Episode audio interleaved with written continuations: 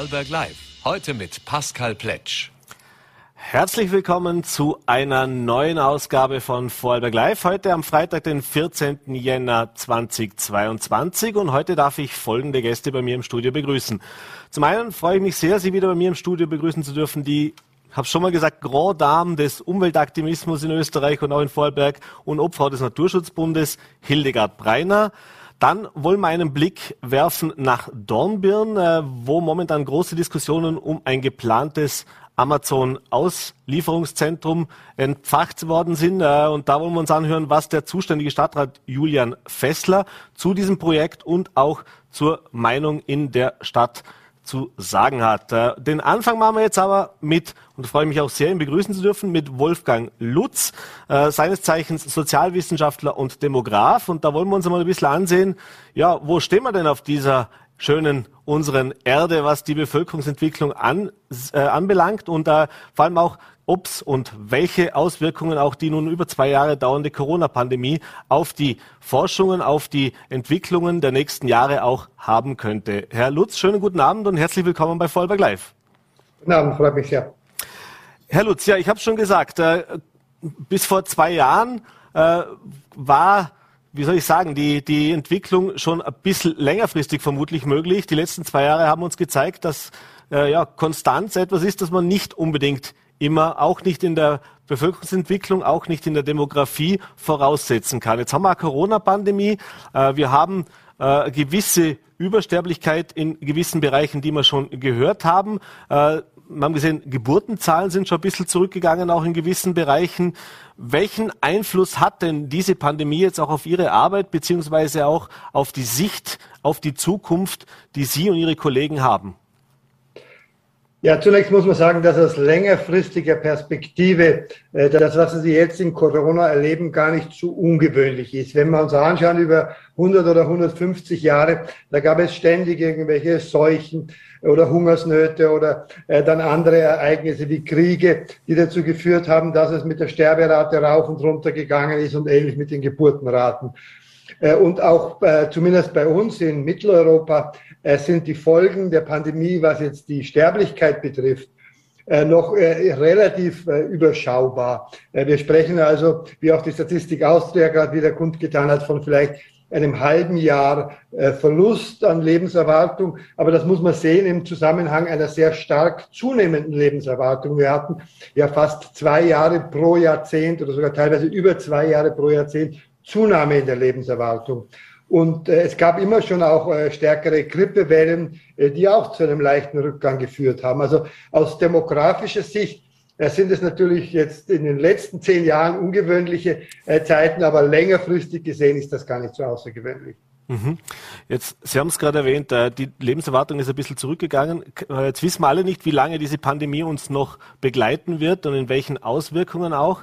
Aber gehen Sie davon aus, da wir eben in den letzten Jahrzehnten ja so viele Fortschritte auch, was die Medizin, was die Gesundheit, was die Hygiene und so weiter auf diesem unserem Erdball auch gemacht hat, die Lebenserwartung ständig gestiegen ist, dass wir vielleicht nach der Pandemie wieder zurückkehren zu diesen Steigerungen. Ich glaube, alle zehn Jahre äh, hat man gesagt, verlängert sich da die durchschnittliche Lebenserwartung äh, dann doch äh, merkbar. Zwei bis drei Jahre, also bei uns in Österreich war das auch ein sehr starker Anstieg. Das muss man sich immer vorstellen. Das heißt also dann pro Jahr nimmt die Lebenserwartung eigentlich um drei Monate zu. Mhm. Das, ich habe das manchmal so gesagt, wir, wir altern sozusagen nur bis äh, in den Oktober hinein und dann vom Oktober bis zum Ende des Jahres rücken wir dem Tod nicht näher, weil gleichzeitig um drei äh, Monate im Durchschnitt die Lebenserwartung steigt. Das wird uns sozusagen geschenkt. Äh, das ist jetzt in, in den letzten zwei Jahren durch Corona hat sich das eingebremst. Jetzt haben wir sogar ein paar Monate verloren. Aber die Frage ist, äh, ob das sich sozusagen nach der Pandemie sogar wieder beschleunigt. Und da spricht einiges dafür, äh, dass ja die Pandemie in erster Linie die wirklich schon sehr hochbetagten und gebrechlichen Menschen getroffen hat, die jetzt vielleicht ein bisschen früher gestorben sind, als sie sowieso gestorben wären. Also das würde dann heißen, dass in den nächsten Jahren sogar die Lebenserwartung dann wieder stärker zunimmt. Äh, was die große Unbekannte ist, sind die Effekte von Long Covid. Wir mhm. wissen also nicht, ob bei den Menschen, die das jetzt überlebt haben und die sozusagen die akute Infektion überwunden haben, äh, ob da etwas bleibt, was auch längerfristig eine gesundheitliche Beeinträchtigung ist und dann vielleicht doch zu einem etwas kürzeren Leben führen wird. Das wissen wir einfach noch nicht. Mhm. Ein großes Thema ist natürlich auch die Bevölkerung grundsätzlich auf unserem Erdball. Die hat sich in den letzten Jahrzehnten massiv gesteigert, eben aufgrund der Punkte, die wir auch schon gesagt haben, eben der gesteigerten Lebenserwartung, den besseren Lebensverhältnissen natürlich auch. Sie sagen immer, die guten Lebensjahre auch sozusagen haben dazugenommen. Äh, und natürlich äh, wird der Platz immer weniger. Jetzt haben wir aber entdeckt, oder beziehungsweise Sie haben entdeckt, dass es in den nächsten Jahrzehnten, vielleicht auch in den nächsten ein, zwei Jahrhunderten sozusagen äh, nicht ewig so weitergehen kann, weil der Platz auch ausgeht, aber auch nicht so weitergehen wird. Äh, ich war ein bisschen überrascht, habe es im Vorfeld gesehen, dass man jetzt schon sieht, dass die Geburtenraten äh, also bei uns in den industrialisierten Ländern schon länger sinken, aber auch in diesen vermeintlichen Boomer-Ländern, also zum Beispiel in Afrika, wo man in den letzten Jahren gesagt hat, da gab es eine Bevölkerungsexplosion oder auch in Asien, dass man merkt, dass diese Kurve sich abflacht langsam. Das heißt, wie sehen Sie das dann langfristig, wenn wir jetzt mal nicht davon ausgehen, dass uns große Kriege und Seuchen äh, auf natürlichem Weise dezimieren? Wie, wie sieht es denn auf unserem Erdball 22, äh, 2200, äh, sagen wir es mal so, ja. gehen wir mal 200 Jahre in die Zukunft aus? Ja, wir haben sozusagen langfristig eine ganz große Transformationsbewegung. Wir nennen es auch demografische Transition oder demografischen Übergang. Das heißt, äh, über die Jahrtausende der Menschheitsentwicklung waren immer die Geburtenraten und die Sterberaten auf ähnlich hohem Niveau. Beide waren sie unkontrolliert und hoch, also es sind sehr viele Kinder schon weggestorben, aber auch die Geburtenraten, auch bei uns in Österreich, waren noch im 19. Jahrhundert, also äh, fünf, sechs Kinder pro Frau im Durchschnitt. Und dann hat also zuerst Ende des 19. Jahrhunderts begonnen, die Sterberate zu sinken. Das hat auch mit medizinischem Fortschritt, mit besserer Ernährung, mit der Verbreitung der Bildung und ja, vor allem dem besseren Wissen über Infektionskrankheiten zu tun.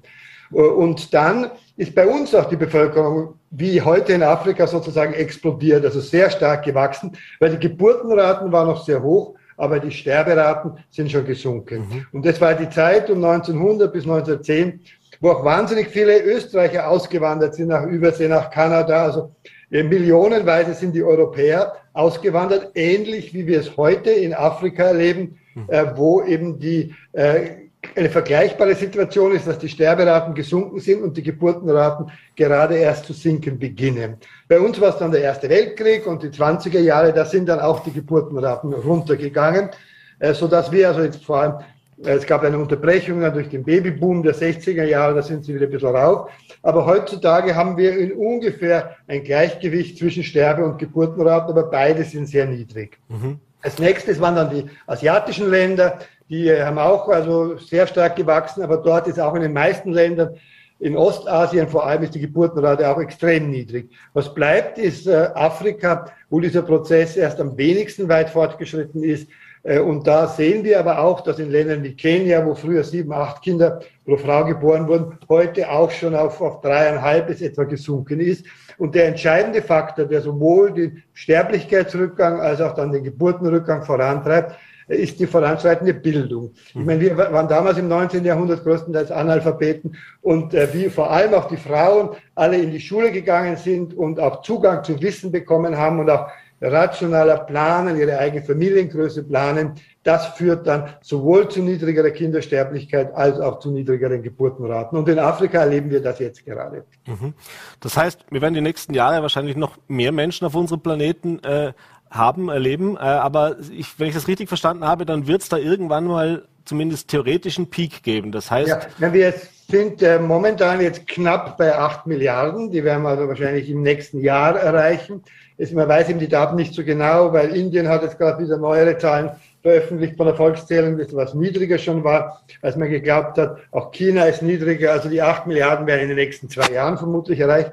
Und dann glauben wir, äh, dass voraussichtlich mit unseren eigenen Prognosen, äh, die wir erstellen und die ein bisschen anders als die Prognosen der Vereinten Nationen sind, ein bisschen niedriger, dass die Menschheit vermutlich nie die 10 Milliarden Grenze erreichen wird, sondern mhm. dass es kurz vorher, so und 2070, 80, knapp unter 10 Milliarden einen Gipfel geben wird und dann sozusagen die niedrigeren Geburtenraten sich auf der ganzen Welt schon so durchgesetzt haben, dass die Bevölkerung dann wieder äh, zu sinken beginnt. Und Sie haben auch nachgefragt, wie schaut es dann äh, 2200 oder so aus. Also da gibt es Modellrechnungen, man weiß das natürlich nicht, das sind also nur wenn-dann mhm. Überlegungen. Aber wenn die ganze Welt äh, am Ende des Jahrhunderts, das ist ja noch eine ganz schöne Strecke hin, dann ungefähr Geburtenraten haben wird, so um 1,5 Kinder im Durchschnitt pro Frau, wie wir es in Europa derzeit haben, und das dann bleibt so im 22. Jahrhundert, äh, dann heißt es, dass die Weltbevölkerung wieder auf drei bis vier Milliarden abnehmen wird. Also so wie wir in den 60er Jahren schon waren. Mhm. Und das ist natürlich eine gute Nachricht, vor allem für Leute, auch Ökologen, die sich darum Sorgen machen, dass eben äh, zu viele Menschen auch einen zu starken ökologischen Fußabdruck haben, zu viel negativen Einfluss auf die Umwelt auswirken. Also wir haben sozusagen einen Gipfel und wahrscheinlich geht es da wieder nach unten. Es wird jetzt uns beide wahrscheinlich persönlich nicht mehr treffen, aber zumindest gut zu hören, dass es doch nicht äh, irgendwann so sein wird, dass man uns, dass die Menschen sich hier gegenseitig auf die Füße stehen, dass noch Platz da ist, denn der wird ja vermutlich auch weniger werden in den nächsten Jahrzehnten. Thema Klimawandel äh, ist ja auch so ein Thema. Kann dieser Klimawandel auch, was die Demografie anbelangt, hier nochmal vielleicht für Veränderungen sorgen, sprich, dass das Ganze vielleicht sogar noch schneller gehen könnte? Denn es wird, so wie es aussieht, wenn das so weitergeht, äh, in gewissen Bereichen weniger Raum zum Leben geben. Es wird unfreundlicher sein. Das heißt, die Wanderungsbewegungen werden vermutlich auch noch mehr zunehmen. Äh, ist das noch so ein Punkt, wo man sagen kann, da wissen wir noch nicht, wohin uns das bringt, oder ist man da von den, von den Modellen, die man hat, eigentlich schon relativ sicher? Nein, das ist eine, eine sehr wichtige und auch komplexe Frage. Wir haben da ein ganzes Buch drüber geschrieben, über Bevölkerungsentwicklung und äh, Klimawandel. Äh, es sind also zwei Aspekte. Das eine ist, wie das Bevölkerungswachstum sich auswirkt auf den Klimawandel. Also wie wir, äh, ob mehr Menschen sozusagen mehr Klimawandel bewirken. Äh, und es ist nämlich so, dass nicht jeder Mensch gleich viel CO2-Emissionen ausstößt, aber gerade dort, wo die Bevölkerung sehr stark wächst, in Afrika, da sind pro Kopf relativ wenig CO2-Emissionen äh, während äh, sie also in den reichen Ländern, äh, wo die Bevölkerung nicht so stark wächst, eher mehr sind. Also es ist nicht nur eine Frage des Bevölkerungswachstums, aber irrelevant ist das Bevölkerungswachstum auch nicht, weil am Ende des Tages hoffen wir ja, dass auch die afrikanischen äh, Bevölkerungen äh, ja, reicher werden in Zukunft und dann automatisch auch mehr Energie verbrauchen und äh, dann vermutlich auch mehr den Klimawandel beeinflussen. Was fast noch die spannendere Frage ist, äh, weil es sozusagen ein gewisser Klimawandel ist ja schon unvermeidbar, das ist ja schon voll im Gange, es geht nur noch darum, ihn etwas zu dämpfen, äh, ist, wie Bevölkerungsentwicklung sich auf die äh, Adaptions-, also die Anpassungsfähigkeit auswirkt. Und da ist es in der Tat so, dass natürlich Bevölkerungen gerade, wenn sie sehr schnell wachsen und gleichzeitig eben auch äh, doch zum großen Teil äh, Analphabeten sind oder nur ganz geringe Bildung haben, auch gar nicht den Informationszugang haben und auch eben arm sind in der Regel, dann äh, viel schutzloser den Folgen des Klimawandels ausgesetzt sind als gut informierte, gut ausgebildete und auch reichere Bevölkerungen, die sich darauf einstellen können, die entweder den, den äh, Wohnort wechseln, wenn es sich nicht vermeiden lässt, oder eben durch Klimatisierung oder durch andere Anpassungsmechanismen und auch mehr äh, ja, Solarenergie und diese modernen Technologien, die ja klimaneutral sind, die einsetzen können. Also äh, hier ist es durchaus so, dass die, die Fähigkeit, sich anzupassen am bereits unvermeidlichen Klimawandel, äh, sehr stark eben auch eine Frage der, der Bildung ist und äh, auch äh, wird es sicher leichter werden, wenn das Bevölkerungswachstum niedriger ist. Also äh, und dann Migration haben Sie angesprochen, das mhm. ist natürlich ein ganz äh, unmittelbarer Faktor.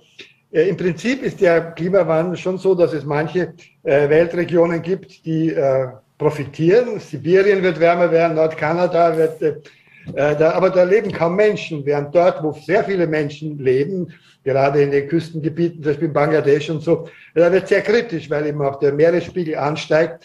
Es wird also notwendig sein, dass eine zunehmende Zahl von Menschen ihren Wohnort wechselt, so sie nicht zugrunde gehen will. Und das wird natürlich eine sehr viel äh, Migrationsdruck auswirken. Wobei man auch wieder sagen muss, die meiste Migration passiert ja innerhalb vom Land, dass die Leute nicht sehr mhm. weit wandern, sondern nur so weit, dass sie halt sicher sind, wieder vielleicht auf höheres Terrain. Äh, aber natürlich äh, wird auch die internationale Migration das zu spüren bekommen. Mhm. Äh, jetzt haben wir ein Thema, das vor allem jetzt uns auch in Europa äh, und vor allem auch hier in Vorarlberg immer diskutiert wird, nämlich das Thema der, der Pflege. Jetzt denkt man im ersten Moment hat nichts mit Demografie zu tun, aber doch, denn die Bevölkerung überaltert, gerade in unseren industrialisierten europäischen Ländern. Das heißt, wir haben mehr Alte, wenig Junge. Das wäre ja was, wo man sagt, wir brauchen mehr Kinder, um dieses System, um unsere Gesellschaft auch aufrechtzuerhalten. Auf der anderen Seite wissen wir, Sie haben es vorher gesagt, bei knapp 1,5, teilweise auch sogar ein bisschen drunter liegt die durchschnittliche Kinderanzahl äh, aktuell. Äh, wie, ja, wie sehen Sie denn das, dieses Thema? Heißt also, auf der einen Seite müssen wir sagen, wir müssen ja schauen, dass wir gewisse Begrenzungen haben, damit wir eben nicht äh, in, einer, in einer Situation kommen, dass uns der Platz ausgeht und wir vielleicht so viel äh, Schaden auch anrichten durch die Masse, dass wir dann das nicht mehr reversibel machen können. Auf der anderen Seite brauchen wir aber eben diese Kinder und diesen Nachwuchs, damit wir überhaupt auch langfristig äh, überleben können. Nein, das ist eine ganz schwierige und wichtige Frage. Ich versuche das manchmal auf den Punkt zu bringen. Es kommt äh, nicht nur auf die Zahl der Köpfe an, sondern auch was in den Köpfen ist.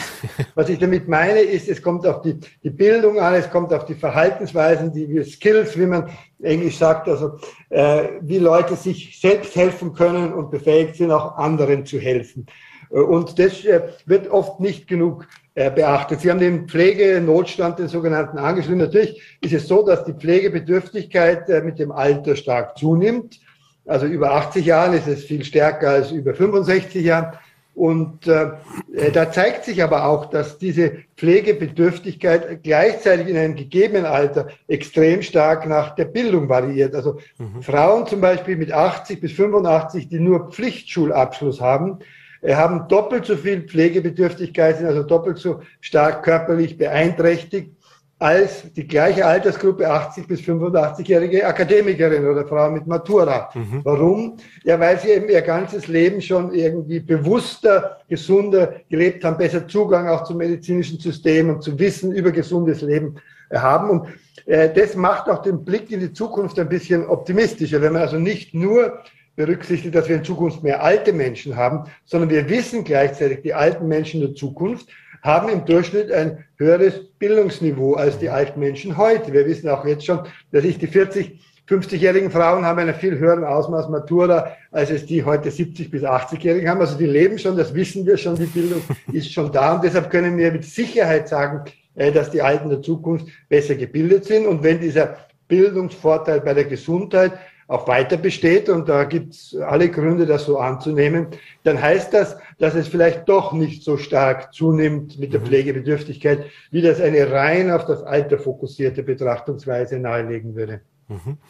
Jetzt sind wir schon äh, eigentlich schon am Ende der Zeit, aber eine Frage muss ich noch nachschieben. Ich habe gelesen, äh, eine These, und die würde ich gerne noch kurz mit Ihnen besprechen, beziehungsweise wie es dazu auch gekommen ist. Ich habe gelesen, im Interview haben Sie, äh, ist mal aufgepoppt, äh, dass Social Media führt zu geringeren Geburts Geburtenzahlen.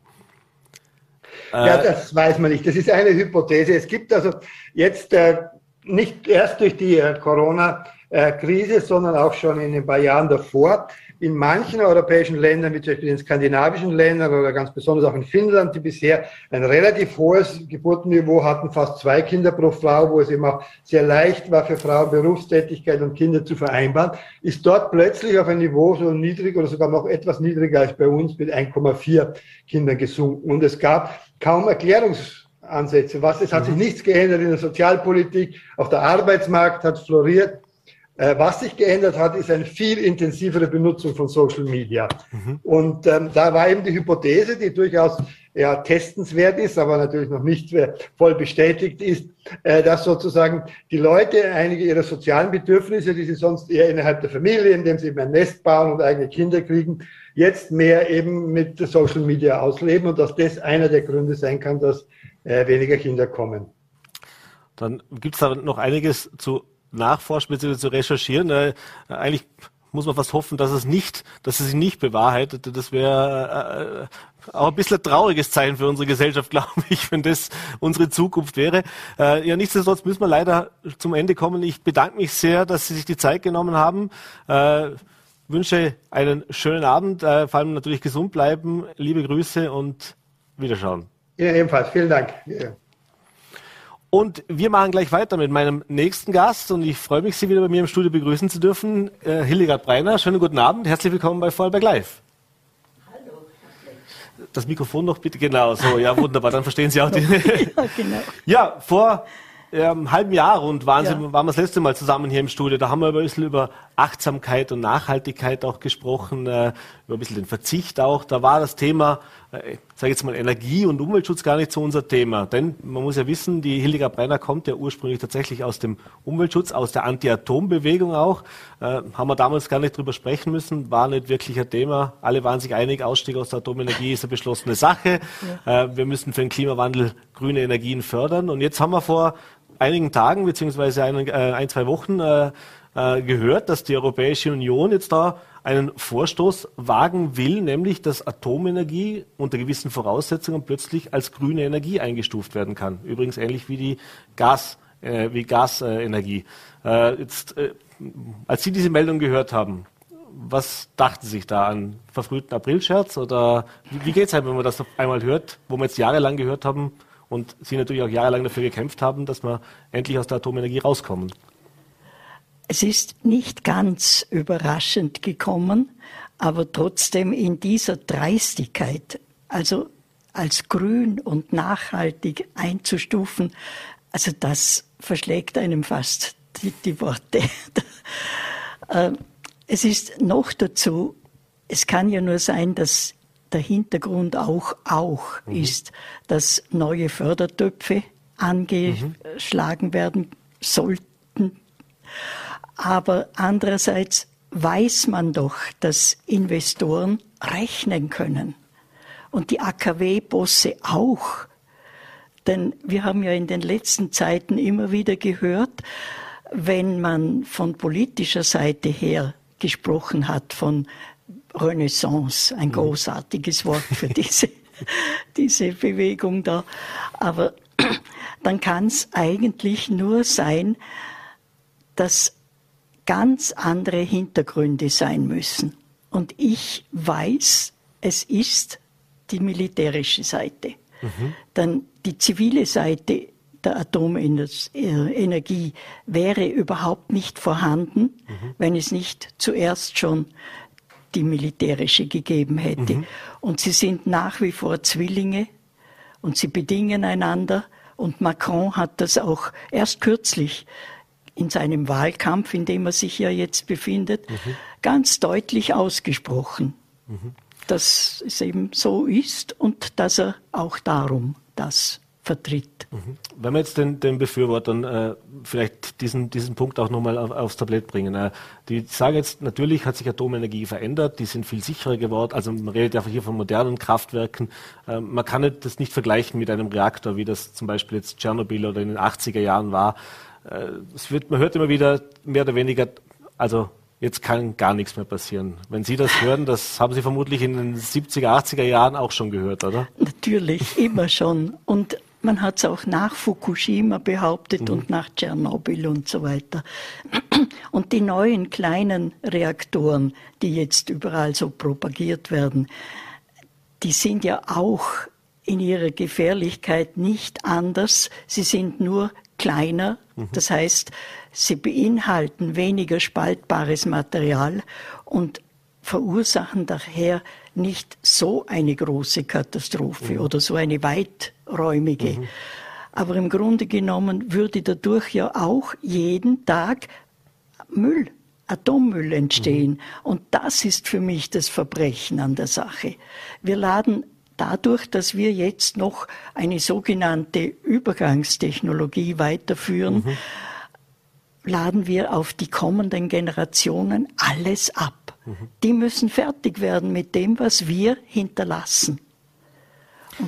Jetzt äh, hat die österreichische Bundesregierung, auch die deutsche Bundesregierung und dann daneben noch Luxemburg, Dänemark und Portugal. Das waren eigentlich die Länder in der EU, die jetzt schon mal aktiv sich gegen diese Pläne und auch gegen diese Fördermaßnahmen ausgesprochen haben.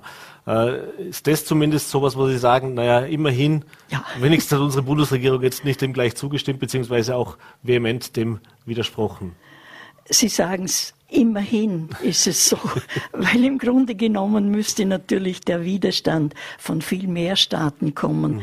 Mhm. Und Sie haben ja eine qualifizierte Mehrheit, glaube mhm. ich, heißt das, in der es dann abgestimmt wird. Und da müssten 20 mhm. von 27 Mitgliedstaaten dagegen sein. Und das, also wenn man das realistisch sieht, wird wahrscheinlich nicht kommen. Mhm. Sie haben es gerade gesagt, wenn man es realistisch sieht ja. Äh, und auch sieht, was aktuell und in den letzten Jahren auch wieder passiert ist. Ich glaube, in Polen, wenn ich mich recht erinnere, ist gerade wieder ein neues Atomkraftwerk jetzt an der Ostsee am Entstehen. Äh, ja. Frankreich hat ohnehin äh, regelmäßig oder nie aufgehört, eigentlich neue Reaktoren. Ja, nur Frankreich ist eigentlich schon dermaßen desolat mit ja. seiner Atomindustrie. Wenn man, wenn man zu wissen bekommt, dass im, Lau also im Durchschnitt immer fast ein Drittel der AKWs abgeschaltet ist mhm. in neuester Zeit, weil so viele Überholaufgaben gemacht werden mhm. müssen oder auch in den heißen Sommern. Mhm. Da sind immer so und so viele AKW abgeschaltet, weil einfach das Kühlwasser, das nicht fehlt, mehr ja. vorhanden ist und, und daher viel schneller aufgeheizt wird. Also die Nach Nachrüstungen mhm. sind entsetzlich teuer. Und wie Frankreich aus dieser Falle, dass sie sich einfach viel zu spät für den Umstieg äh, entschlossen haben, wieder herauskommen will, das ist mir schleierhaft. Mhm. Also. Meine Frage wäre jetzt gewesen, eben, und äh, kommen jetzt nochmal drauf, wie, wie geht es Ihnen denn damit? Jetzt haben Sie jahrzehntelang dafür gekämpft, jetzt hat man gemerkt, es tut sich was. Und jetzt, Sie haben es gerade gesagt, so wie es aussieht, zumindest aktuell aussieht, äh, könnte es sogar sein, dass das jetzt äh, beschlossen wird oder dass das akzeptiert wird im EU-Parlament, denn eben leider Gottes eine Mehrzahl der Staaten bislang sich nicht geäußert hat oder auch positiv geäußert hat. Ja. Das würde ja bedeuten, dass man wieder bei Null sozusagen anfangen, dass man wieder von vorne mit der Aufklärungsarbeit anfangen müsste. Oder sehen Sie es ein bisschen anders? Nicht ganz, nein. also ich bin da einfach ein bisschen gelassener geworden, mhm. weil also eben wie ich vorher schon gesagt habe, der wirtschaftliche Faktor einfach mhm. ganz ein anderer ist. Und ich, ich betone das immer wieder, wenn etwas dermaßen unwirtschaftlich wird mhm. und man merkt es ja auch an den Preisen. Mhm. Die, die erneuerbaren Energien haben die Strompreise dermaßen gedrückt schon, dass also die Atom, Atomstrom kommt nicht mehr mit, mhm. ist doppelt so teuer mindestens. Mhm. Und in Zeiten, in denen zum Beispiel viel Wind weht oder die Sonne so strahlt, mhm. dann hat wird auch dieser Strom immer billiger an der Börse. Mhm. Und der Atomstrom ist im Minus, mhm. wenn man sich das einmal vorstellt, mhm. also Minuspreise. Und das wird sich auf die Dauer einfach nicht tragen lassen. Jetzt ist die Diskussion ja auch aufgekommen eben wegen diesem Energieumstieg, auch wegen der ganzen äh, Klimawandeldiskussion. Das heißt, dass man in erneuerbare Energien investieren muss, da sind sich ja, glaube ich, tatsächlich alle einig. Ja. Äh, und da geht es jetzt mehr auch darum, wie schaffen wir diese, Sie haben es gesagt, auch diese Übergangsphase. Denn der Stromverbrauch, der ist natürlich da, der steigt momentan auch nach wie vor an.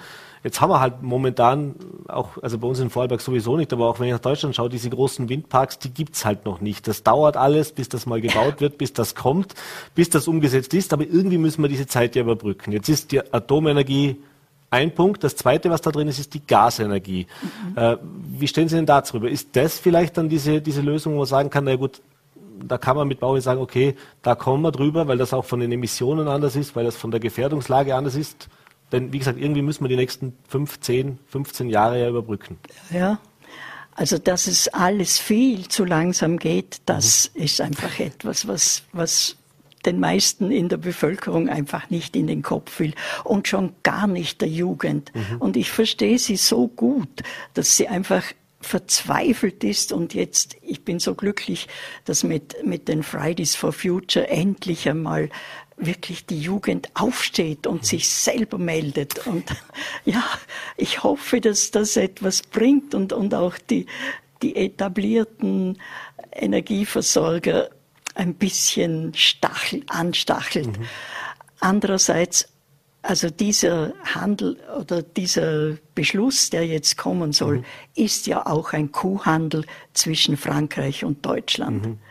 Frankreich will seine Atom. AKW weiter betreiben, Deutschland seine Gaskraftwerke. Mhm. Und daher wird von diesen Seiten her halt einfach ganz anders äh, argumentiert, als es in Wirklichkeit nötig wäre. Mhm.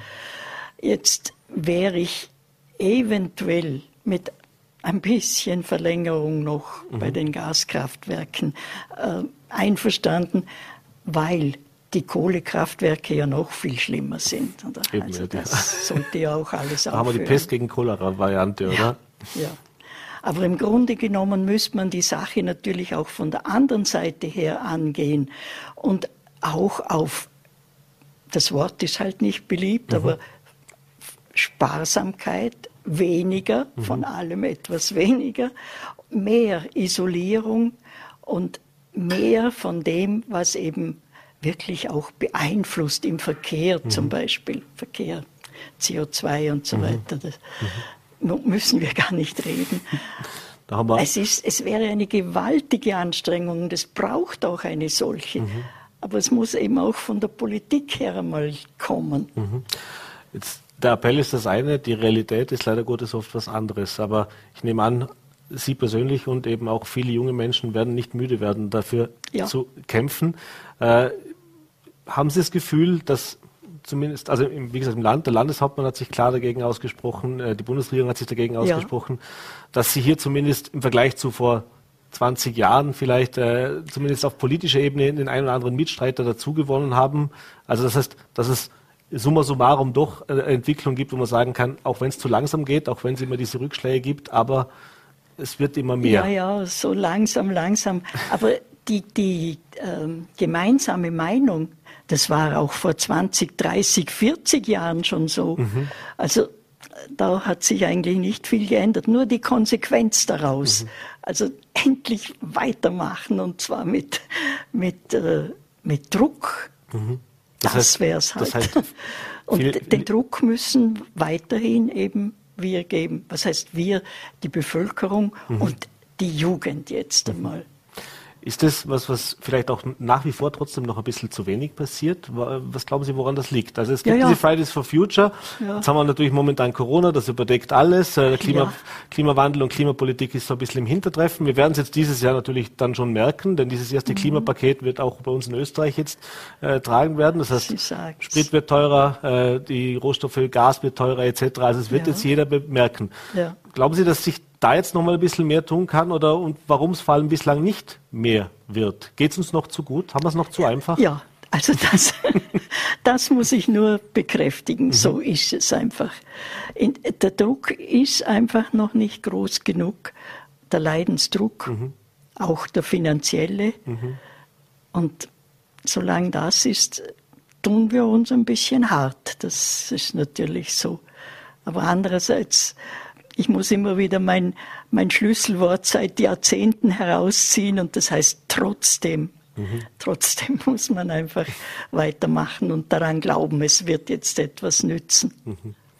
Es ist immer wieder schön, Sie hier im Stuhl zu haben, denn auch dieser Optimismus, den brauchen wir, glaube ich, nicht nur in dieser Zeit, sondern generell. Äh, ich sehe schon, die Energie geht Ihnen auch nicht verloren, Gott sei Dank. Äh, ja. Sie werden weiterhin dafür eintreten. Ich bedanke mich, dass ja. Sie heute bei uns im Studio waren, dass wir uns darüber unterhalten haben. Wir werden sehen, wie es weitergeht, aber ich glaube, es wird noch ein steiniger Weg werden, bis wir ja. den Klima- oder den, den, den, Energiewandel tatsächlich in Europa und vielleicht auf der ganzen Welt dann geschafft das, haben. Das ist das, was ich bei den jungen Leuten immer äh, selber auch sage, sie müssen ausdauernd werden. Also sie können nicht erwarten, dass jetzt gleich etwas geschieht, weil sie aufstehen. Mhm. Sie müssen ausdauernd sein. Und Ausdauer ist die Macht der Ohnmächtigen. Besseres Schlusswort hätte man nicht finden können. Frau Breiner, vielen Dank für den Besuch im Studio. Bleiben Sie natürlich gesund. Schönen Abend noch. Dankeschön. Danke Ihnen. Ja, und jetzt wollen wir den Blick noch nach Dornbirn werfen. Äh, ich habe schon erwähnt, äh, ein geplantes Amazon-Versandlager äh, in Dornbirn sorgt für politische Diskussionen und auch für Unmut von vielen Seiten. Und mein Kollege Joachim Mangert hat heute Nachmittag mit dem zuständigen Stadtrat von Dornbirn für die Verkehrs- und Stadtentwicklungsagenten Julian Fessler gesprochen, was er denn oder was die Stadt denn offiziell zu diesem Projekt sagt und was für Mögliches, Möglichkeiten es jetzt auch gibt, äh, gegen dieses Projekt vorzugehen oder ob es überhaupt schon mehr oder weniger feststeht, dass es kommen wird. herzlich willkommen, Herr Fessler. Vielen Dank, dass Sie sich heute die Zeit genommen haben für äh, unser Anliegen. Ähm, vielleicht gleich zum ersten Punkt. Äh, das avisierte Amazon-Verteilerzentrum Dornbirn Nord sorgt weiterhin für Schlagzeilen. Ähm, vielleicht von Ihrer Seite aus mal, äh, wie weit fortgeschritten sind denn diese Verhandlungen inzwischen? Erst einmal danke äh, für die Einladung. Wir können uns dort natürlich gerne darüber austauschen. Wir bedauern es ausdrücklich, das möchte ich vorneweg sagen, dass die Eigentümer sich voraussichtlich dazu entschließen, mit Amazon, nicht direkt, sondern einem Unternehmen, das das für Amazon abwickelt, äh, diesen Vertrag einzugehen und dieses Grundstück zur Verfügung zu stellen. Warum sage ich das? Weil wir eigentlich äh, ein sehr hochwertiges Betriebsgebiet Dornbirn Nord entwickelt haben bisher mit äh, sehr erfolgreichen Vorarlberger Firmen, die sich da niedergelassen haben, viele Arbeitsplätze hochwertige auch anbieten. Und das hätten wir uns natürlich auch auf diesem besonders großen Grundstück gewünscht. Wir haben eine ganze Liste an äh, Vorarlberger Unternehmen, die sich gerne in Dornbirn Nord äh, niederlassen würden, die Interesse haben, so ein Grundstück auch zu erwerben. Es liegt aber natürlich an den Grundeigentümern, mit wem sie Verhandlungen führen und wem sie sein Grundstück am Ende des Tages geben. Äh, wie da der genaue Stand ist, das müsste man natürlich bei den Eigentümern selber erfragen. Das Unternehmen, das für Amazon diese Entwicklung vorantreibt, äh, hat inzwischen meines Wissens zwei Termine in der Stadt Dornbirn im Rathaus absolviert, um eben zu erfahren, unter welchen Rahmenbedingungen gebaut werden kann und äh, was der Stadt wichtig ist, um das in entsprechenden Planungsgesprächen auch aufzunehmen und dann entsprechend umzusetzen. Das heißt, es gibt noch keine Baueingabe oder so etwas, sondern das ist jetzt alles eine Prüfung äh, seitens dieses Unternehmens, die, äh, die die Errichtung dieser Gebäude vorhaben. Mhm. Ähm, Sie haben schon angesprochen, es ist ein besonders großes Grundstück. Äh, ich glaube, 33.000 Quadratmeter ist die Rede. Äh, von welchen Dimensionen sprechen wir denn, wenn wir jetzt so ein Verteilerzentrum avisieren? Das ist, um offen zu sein, noch zu früh, das endgültig zu sagen. Meines Wissens befinden die sich selber noch in der Planungsphase. Äh, diese genauen Details liegen mir zum heutigen Zeitpunkt auch noch, noch gar nicht vor. Ähm, klar ist, dass ein Logistikunternehmen, was an und für sich jetzt, möchte jetzt auch, das ist mir auch wichtig, nicht auf alle Logistiker äh, schimpfen, äh, darum geht es gar nicht, aber ein Logistikunternehmen erzeugt logischerweise viel Verkehr. Äh, allen Vorarlbergerinnen und Vorarlberger, die im unteren Rheintal öfter unterwegs sind, die wissen, wie der Knoten Dornbirn Nord bereits belastet ist. Äh, ein Logistikunternehmen da jetzt noch dazu zu packen, ist meines Erachtens nicht zielführend. Aber es liegt auch da an den Bauwerbern schlussendlich entsprechende Gutachten einzuholen, Verkehrsgutachten und in diesem Fall jetzt vor allem gegenüber dem Land darzustellen, ob das überhaupt verträglich ist oder nicht. Das handelt sich dabei hauptsächlich jetzt um Landesstraßen. Natürlich auch um die Gemeindestraße, die durch das Betriebsgebiet selber geht. Und äh, da werden wir da natürlich ganz genau hinschauen. Speziell, wenn es dann, äh, wenn man nicht in Richtung der L200 und dann Nord abbiegt, sondern in Richtung Stieglingen und Haselstauden, da schauen wir ganz genau hin, weil wir natürlich jetzt nicht noch mehr Verkehr in den Bezirk Haselstauden ziehen wollen. Äh, aber auch da gilt, man muss Gutachten einholen und diese Gutachten kommen zu einem Schluss und die müssen dann natürlich auch ernst genommen werden. Mhm. Jetzt haben Sie es schon angesprochen, ähm, es handelt sich hier äh, Gutachten, die teilweise auch außerhalb der, des Wirkungsbereichs oder des, äh, des Einflussbereichs von der Stadt Dornbirn liegen. Es gab, es gab auch schon zu Stellungnahmen von Seiten des Landes, die da ebenfalls Verhalten reagiert haben, dass ihnen in gewisser Weise in vieler Hinsicht da die Hände gebunden sind. Äh, jetzt kam auch die Forderung von den äh, Grünen der Stadt Dornbirn, dass man mit allen möglichen Maßnahmen gegen diese Ansiedlung vorgehen sollte. Ähm, welche Mittel und Wege hat denn eine Stadt Dornbirn äh, auch hier konkret Einfluss zu nehmen? Ja, das ist eine, eine wichtige Frage, die Sie stellen, weil es da auch immer wieder unterschiedliche Erwartungshaltungen gibt, ganz unabhängig jetzt einmal von dem Projekt, oder? Wenn man in der Nachbarschaft baut, dann ist ja auch oft der Wunsch des anderen Nachbarn, ja, das müsste doch die Stadt oder die Politik jetzt verhindern oder anders machen oder, oder eingrenzen und so weiter. Also wir leben in einem Rechtsstaat. Die Grünen haben in den letzten Monaten von sich selbst immer wieder behauptet, dass sie die Hüter des Rechtsstaates sind. Da möchte ich Sie auch in diesem Fall daran erinnern, es gibt bestehende Gesetze. und diese Gesetze schreiben vor, äh, wie es äh, zu einem Bau oder einer Bebauung kommen kann, welche Auflagen es geben kann. Und Rechtssicherheit heißt halt auch, dass wenn ein Bauwerber am Ende des Tages alle, alle Auflagen erfüllt, er auch das Recht dazu hat zu bauen. Da kann sich die Stadt Dornbirn nicht über bestehende Gesetze des Vorarlberger Landtages oder des Nationalrats einfach hinwegsetzen, auch wenn wir es vielleicht in diesem angesprochenen Fall gern tun würden.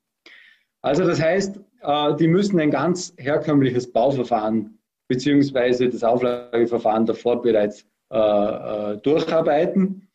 Ich habe es bereits angesprochen, das können Punkte sein wie, wie der Verkehr, der jetzt da sicher ganz besonders zu beachten sein wird. Das können natürlich auch Auflagen sein, dass entsprechende Grünflächen äh, erhalten bleiben, Retentionsflächen erhalten bleiben, dass in die Höhe gebaut wird, um den Platz gut zu nutzen. Wir wissen das alle, wir haben im Rheintal äh, nicht unendlich viel Platz, das heißt, wir müssen den auch gut nutzen. Das, kann, äh, das können äh, Dachbegrünungen sein, PV-Anlagen etc. Das sind alles Themen, die wir mit den Bauwerbern natürlich besprechen und die auch zu Auflagen ernannt werden können. Sie können davon ausgehen, dass die Stadt Dornbirn da sehr genau hinschaut und dass die Auflagen äh, selbstverständlich auch fordernd sein werden. Wenn Sie durch das Betriebsgebiet Dornbirn heute durchfahren, sehen Sie auch, dass wir gegenüber den anderen Bauwerbern sehr strenge Auflagen formuliert haben, weil wir eben ein hochwertiges Betriebsgebiet, ein nachhaltiges Betriebsgebiet hier entwickeln wollen. Und da wird es bei Emerson sicher keine Ausnahme geben, beziehungsweise ich muss noch einmal dazu sagen, es ist nicht Emerson selbst, sondern ein beauftragtes Unternehmen, äh, dass wir es da genauso ernst nehmen werden. Äh, allerdings, noch einmal, wir leben in einem Rechtsstaat, wenn Auflagen erfüllt werden, wenn dem Freiburger Baugesetz und den anderen äh, Verordnungen, die der Gesetzgeber vor, vorgibt, entsprochen wird, dann gibt es auch Möglichkeiten zu bauen. So geht das, das gilt für Sie, das gilt für mich, das gilt natürlich auch für ein Unternehmen. Und da gilt es nun, das ganz professionell abzuhandeln, genau hinzuschauen und, und schauen, wo wir, wo wir da schlussendlich landen. Noch sind wir in einer, in einer Planungsphase, da ist jetzt noch für früh zu sagen, ob diese Auflagen überhaupt erfüllt werden können oder nicht. Aber wenn sie erfüllt werden, dann ist in einem Rechtsstaat die Sachlage eben auch klar. Und das bitte ich auch zu akzeptieren. Äh, es wird in der politischen Diskussion derzeit suggeriert, dass die Politik sich über Gesetze hinwegsetzen kann oder in einzelnen Presseaussendungen stand schon drin, dass es eigentlich ausreichend wäre, wenn ich in meiner Person etwas kreativ werden würde. Äh, damit streut man Sand in die Augen der Bürgerinnen und Bürger. Und äh, ich stehe dafür nicht zur Verfügung. Also wir müssen das schon sachlich diskutieren. Und da gibt es bestehende Gesetze, an die sich die Stadt Dornbirn und alle Bauwerber halten müssen. Mhm. Ähm, eine Forderung äh, von in dieser Aussendung war unter anderem auch ein konkreterer Bebauungsplan für dieses Gebiet. Ähm, wie sieht denn das aus? Es gibt natürlich unterschiedliche Planungsinstrumente. Ein Bebauungsplan ist ein mögliches Planungsinstrument. Selbstverständlich äh, wurde auch auf ein Planungsinstrument in Dornbirn Nord zurückgegriffen. In diesem Fall ist es jetzt eine Art städtebauliche Studie, die natürlich Baulinien, Baugrenzen, Grünflächen, äh, Retentionsbecken, Umgang mit Biotopen, äh, Bau, ähm, Bauflächen etc. Auch, auch klar definiert hat. Ansonsten wäre das Betriebsgebiet nicht bereits in seinem Entwicklungsstadium, wie es jetzt ist. Also schade, dass das äh, nicht gesagt wurde, wahrscheinlich auch bewusst. Äh, das gibt es natürlich und daran muss sich natürlich auch in dem Fall dieser Bauwerber richten. Ein Bebauungsplan kann man in einem Betriebsgebiet durchaus auch kritisch sehen, weil ein Bebauungsplan wird jetzt nicht nur für ein einzelnes Grundstück erlassen, sondern im Regelfall für das gesamte Quartier. Das würde dann aber auch bereits bedeuten, dass wir, äh, dass, dass wir Bauvolumina, dass wir äh, dass wir Höhen und Stockwerke von Beginn weg vor überhaupt wissen, wer sich für welches Grundstück interessiert und welche Art von Unternehmen sich ansiedeln möchten, bereits von Beginn weg vordefinieren müssen. Das ist, glaube ich, nicht besonders praktisch, weil es gibt eben Unternehmen, die vielleicht besonders äh, schwere Produkte mit schweren Maschinen erzeugen, denen werden sie nicht sagen können, die haben auch im dritten Stock Platz. Das wird dann vielleicht statisch nicht funktionieren oder logistisch nicht funktionieren. Dann gibt es Unternehmen, die vielleicht andere Produkte erzeugen, die sie genauso in oberen Stockwerken erzeugen und produzieren können. Und da hatten wir eigentlich bisher die gute Erfahrung, dass wir im Gespräch mit den Unternehmen zu einem guten Ergebnis gekommen sind, wie eine Bebauung stattfinden soll. Wenn es um Logistik geht, dann ist es klar, dass man in die Tiefe und in die Höhe ein Grundstück auch gut verwerten wird können müssen. Mhm. Das wurde den Bauwerbern auch so mitgegeben.